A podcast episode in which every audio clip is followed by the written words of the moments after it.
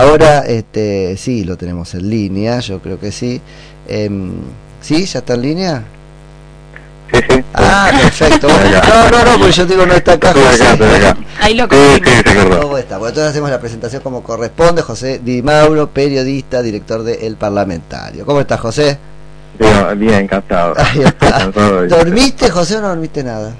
Mira, la verdad, me acosté entre la una y las tres Ah, para, nada. poco. para engañar el cuerpo. Sí, tal cual. Porque hay un momento en el que ya después no podés tomar los discursos, sino. Claro, Entonces, claro. si no te coordinas, y ahí sí ya está. Ahí está ya está. engañado el cuerpo. tal Y cual. Che, igualmente lo seguiste desde, desde tu casa o estuviste ahí en el recinto? Estuve y después me volví. Ya no, esta- estoy acá. Estoy, estoy acá porque es la mejor manera y la única manera Sí. para hacerlo tranquilo. Total. Nosotros vamos tomando nota de todo Claro. y entonces es, es Mucha negociación en serio, ¿no es cierto? Hubo ahí, ¿cómo, le dice Fernando Iglesias? La piñata este, kirchnerista, hubo mucho de eso. Sí, qué sé yo, no sé si es el término hoy justo eh, A ver. exactamente, Claro. porque no, porque ah, obviamente sí, eso funcionó, funciona siempre, todos los oficialismos tientan a todos, pero esta vez no funcionó en cuanto a los resultados, o sea, no había manera, eh, eh, lo que se entiende es que se alargaban los tiempos para ver si, eh, si bueno, si había manera de que algunas, algunos aflojaran y, y eso no sucedió Ajá. este y entonces a la mañana todo todo estaba como como cuando arrancó la, la- una sesión que en realidad no hay un precepto básico que establece que nunca vayas a una sesión si no tenés los votos si sos oficialista y no y no tenés los votos para Ah. conseguirla o sea durante la sesión te sale muy caro si de última lo vas a conseguir Tal cual. eh, entonces no tiene sentido.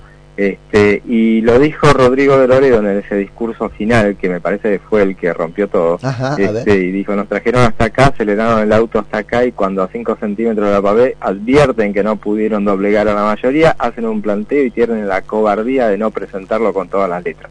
¿Por qué? Ah. Porque reclamaba que había una cuestión de forma, o sea, toda la sesión fue una larga, larga eh, negociación en cuanto a tratar de convencer a la oposición de que este de, de, de- de- ver de, que no votara en contra de que no se cayera el presupuesto Claro, Eh, entendiendo que eso era la responsabilidad, que tiene que tener un presupuesto el país para el país y para el Fondo Monetario. Y por eso había que aprobarlo, sea lo que sea. tal cual y entonces este y había disposición o sea se aprovechaba de que había disposición o- originalmente de que bueno primero dar quórum segundo este había un sector que estaba dispuesto a, em, a abstenerse de modo tal de que pudiera aprobarse la ley eh, porque no necesitaban 129 votos que no tenían pero sí alcanzaba con mayoría simple que si Eso llegaban a los te iba- 122 ah, bueno. Vos sabés que eso se nos había pasado un poco y está buenísimo que entres ahí, José, para entender. Y cómo eso le, le da importancia al quórum. Claro Porque el quórum, pues, ayer hablaba con una este, diputada y lo mismo, a mí me mienten en la cara, porque me dice, claro, eh, necesita la mitad más uno para quórum y la mitad más uno para aprobarlo. No, No, no, no, no, no. no. no, no.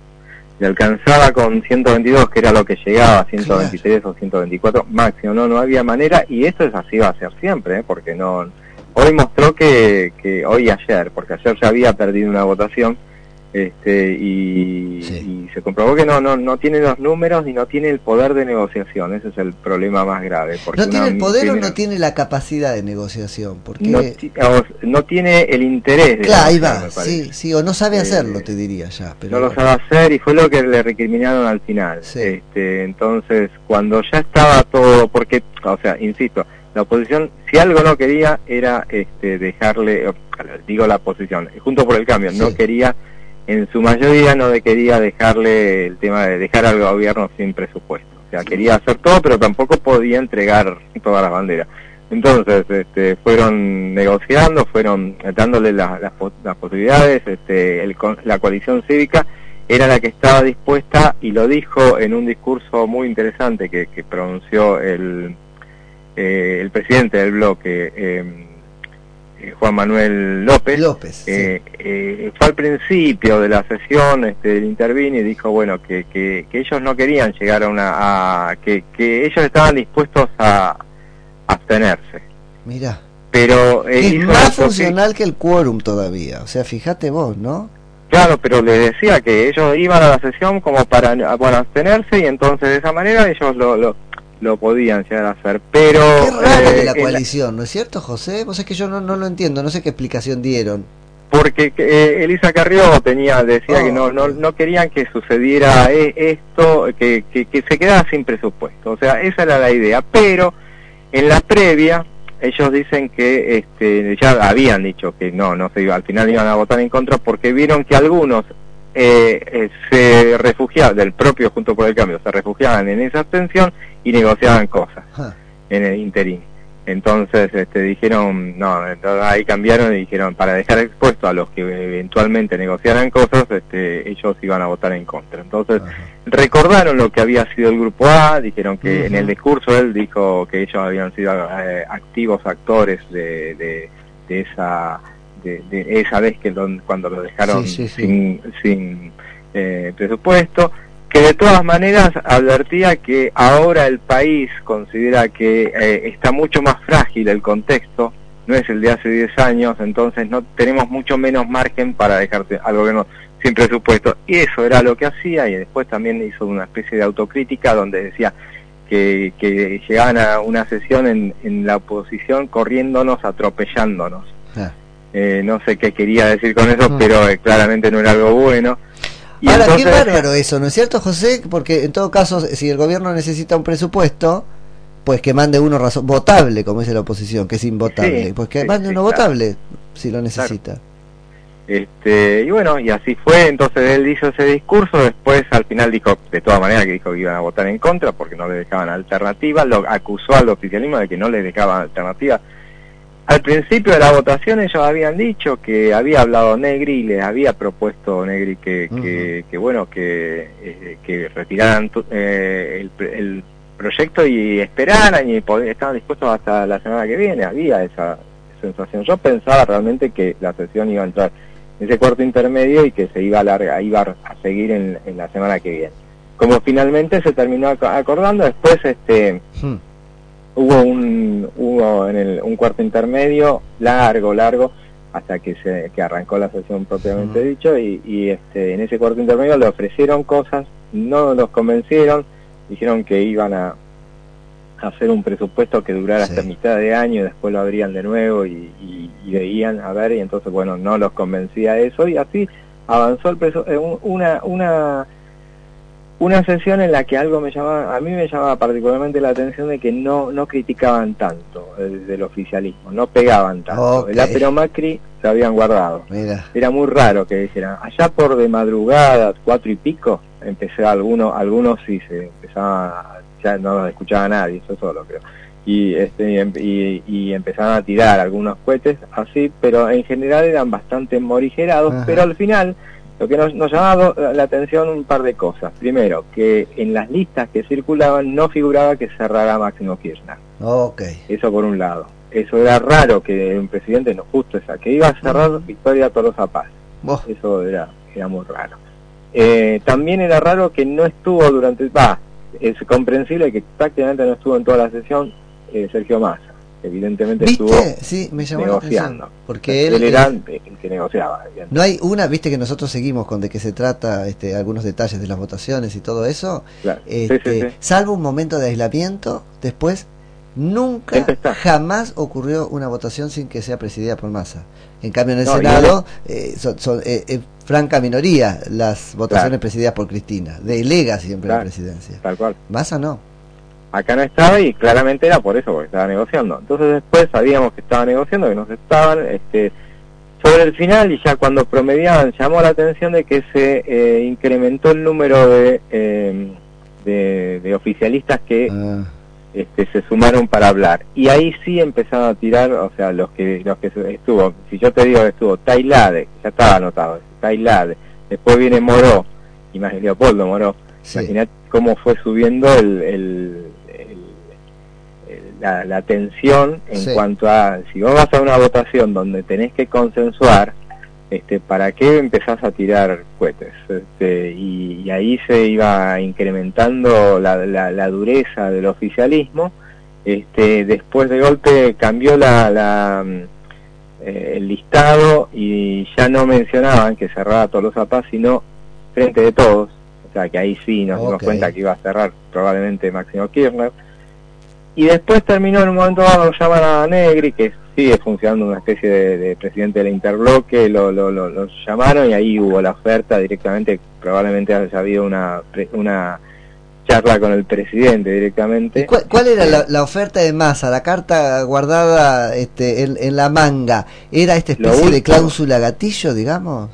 Lo último era, no, se iba a seguir negociando, o sea, se iban a, negociar, iban a volver los ministros la semana que viene, este y, el cuarto intermedio iba a ser hasta el martes. Porque en un momento le ofreció José algo así como que, bueno, eh, concediendo que el presupuesto iba a quedar chico, todo lo que se disponga por encima de este presupuesto, en vez de ser este asignado por decreto, iba a hacerlo por ley, como que iban a hacer una adenda al presupuesto, pero eso quién lo garantiza. Sí, claro. Eso es eh, un poco la negociación y bueno, la cuestión es que en ese en ese último, ahí es que, que, van a, un cuarto inter... No, después cuando está eh, ya sobre el final, yo estaba por hablar y, y, ya muestra el clima que había y la desconexión que hay en el propio oficialismo porque empezó a hablar estaba hablando Itai Hackman, que es eh, uno de los economistas que saben del oficialismo, que es tranquilo él, pero mientras él hablaba, ahí fue que se arman los conciliábulos en la, en, la, sesión. ¿Él, él, viene, ¿Él se referencia con Grabois o ya no? Él tiene relación, yo no sé si ahora está referenciado puntualmente, pero sí viene de ahí. sí, sí, sí, viene de ahí y en, mientras él estaba hablando ahí salta Tailade y empieza a, a, torear a la oposición, a retar a la oposición porque estaban, ¿por qué no se van afuera a, a, charlar, a negociar? Claramente, o sea, cualquiera se daba cuenta que habían recibido la una eh, un pedido, una oferta y, y que lo estaban este y que estaban hablándolo de eso a ver si, si lo aceptaban porque los que habían hablado eran los presidentes del bloque, la oposición en su conjunto no se podía retirar porque estaba el temor de que eh, se votara cuando no estaban eso circuló una versión de que a las 5 de la tarde bajaron presurosos porque los vieron bajar a todos los del frente de todos y entonces ahí bajaron, les avisaron a todos que fueran todos a sentarse. Eh, entonces, eh, bueno, ahí el propio presidente, el, propio Omar de Marchi estaba presidiendo en ese momento y le explicó a, a los talibanes del oficialismo que lo que estaban es tratando de consensuar una posición, no era que estaban charlando del partido de fútbol estaban tratando de consensuar una posición que le habían ofrecido yo mismo. este y ahí bueno finalmente se pide un cuarto intermedio que fue bastante largo y que terminó como terminó. Bien. Bueno veremos cómo sigue esto ahora si entran modificaciones y vuelve a no o directamente el gobierno dice no ah, ya se retiró ya perdieron ya está. No no no ya sé pero cómo sigue presentarán ah. otro proyecto o, o ahora hacen lo que quieren por un año ya no puedes presentar más presupuesto porque si vos lo hubieras retenido, la, la, si vos podías irte a enero, febrero, pero ahora ya no podés presentar, ya ahora va el decreto. Che, ay, claro, porque ahí hay una norma, ¿cómo es el tema? Proyecto bochado no puede volver a tratarse. Es las sesiones de ese año.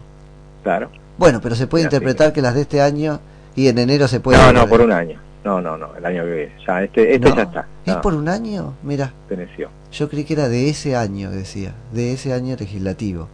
Bueno, listo, ya está entonces. A decretazo limpio va a ser. No, sí, eso ya es decreto y bueno. o sea, es una señal, o sea, ¿a quién sale mejor parado? Al gobierno no lo afecta tanto porque reconducir un presupuesto es, el sueño de todo. Porque después, este, en todo caso, a los que le habías prometido cosas, verás si se las das o no. Totalmente. Y, y bueno, y todas las pautas son viejas, o sea que mejor para, el, para el gobierno, pero obviamente andase a negociar con el fondo ahora con esta sensación de debilidad que te quedó. A mí me pareció que, eh, en ese sentido un buen gesto, vamos a ver qué es lo que hace el, fondo, ¿no? Pero como diciendo, bueno, hay lados por, por donde no podemos ir, un aumento de impuestos y todo eso. ¿no? Quedó probado que el gobierno no logra el apoyo para eso y a mí me tranquiliza un poco. Che, José, te agradezco muchísimo. Ahí nos contaste todos los pormenores. Este, que tengas un muy lindo este fin de año, pero seguro después este, seguimos hablando ahí por privado. Muchas gracias igualmente. Te mando un abrazo grande, José. Es José Di Mauro, que es eh, periodista y es director de El Parlamentario.